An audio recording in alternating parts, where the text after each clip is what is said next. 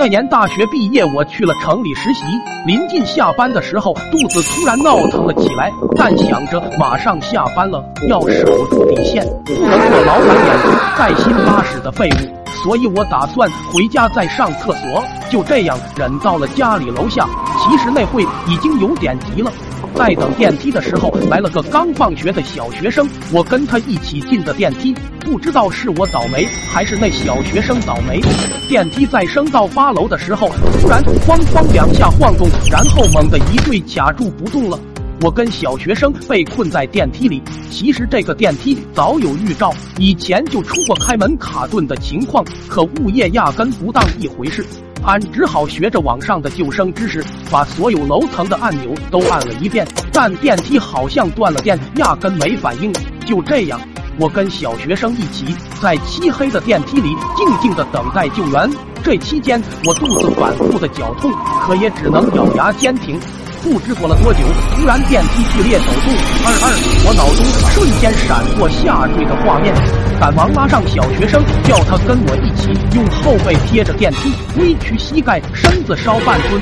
这也是我从网上看的，据说可以在下坠时候最大程度的保护自己。可俺是万万没想到啊！这样一顿操作，憋了挺久的肚子一下子就忍不住了，噗嗤噗嗤的，我拉在了裤裆里，沉默。寂静，这时小学生说话了。我老师说电梯出事很少的，你别怕。这刚刚还跟着紧张的小学生开始反过来安慰我，他以为我被吓到拉裤子了。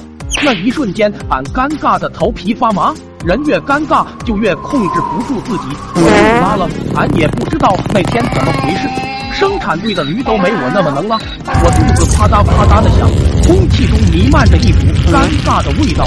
刚刚安慰我的小学生也沉默了，他停顿了几秒，说：“叔叔，求求你了，别拉了，我害怕。”我有点自暴自弃了。小学生听到声音，哇的一下哭了出来：“叔叔，我们是不是会死？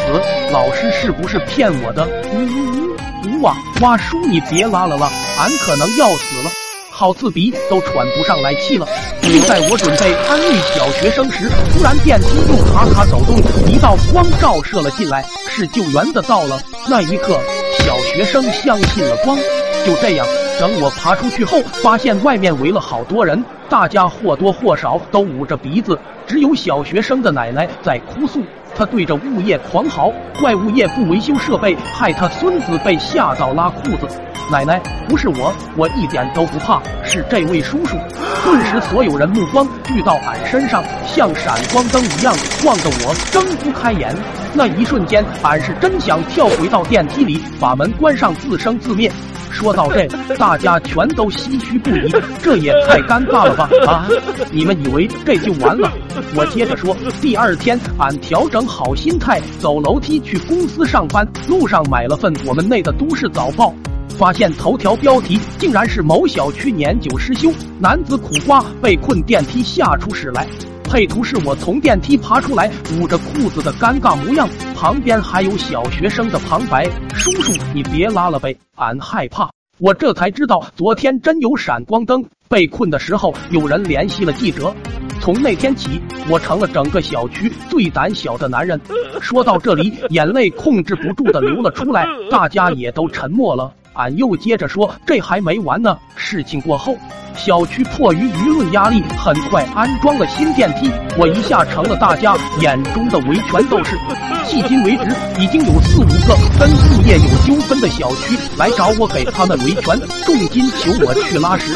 俺现在根本不敢回去，一回去看到小学生，脑里就一句话：叔叔，求你别拉了，我害怕。二二二。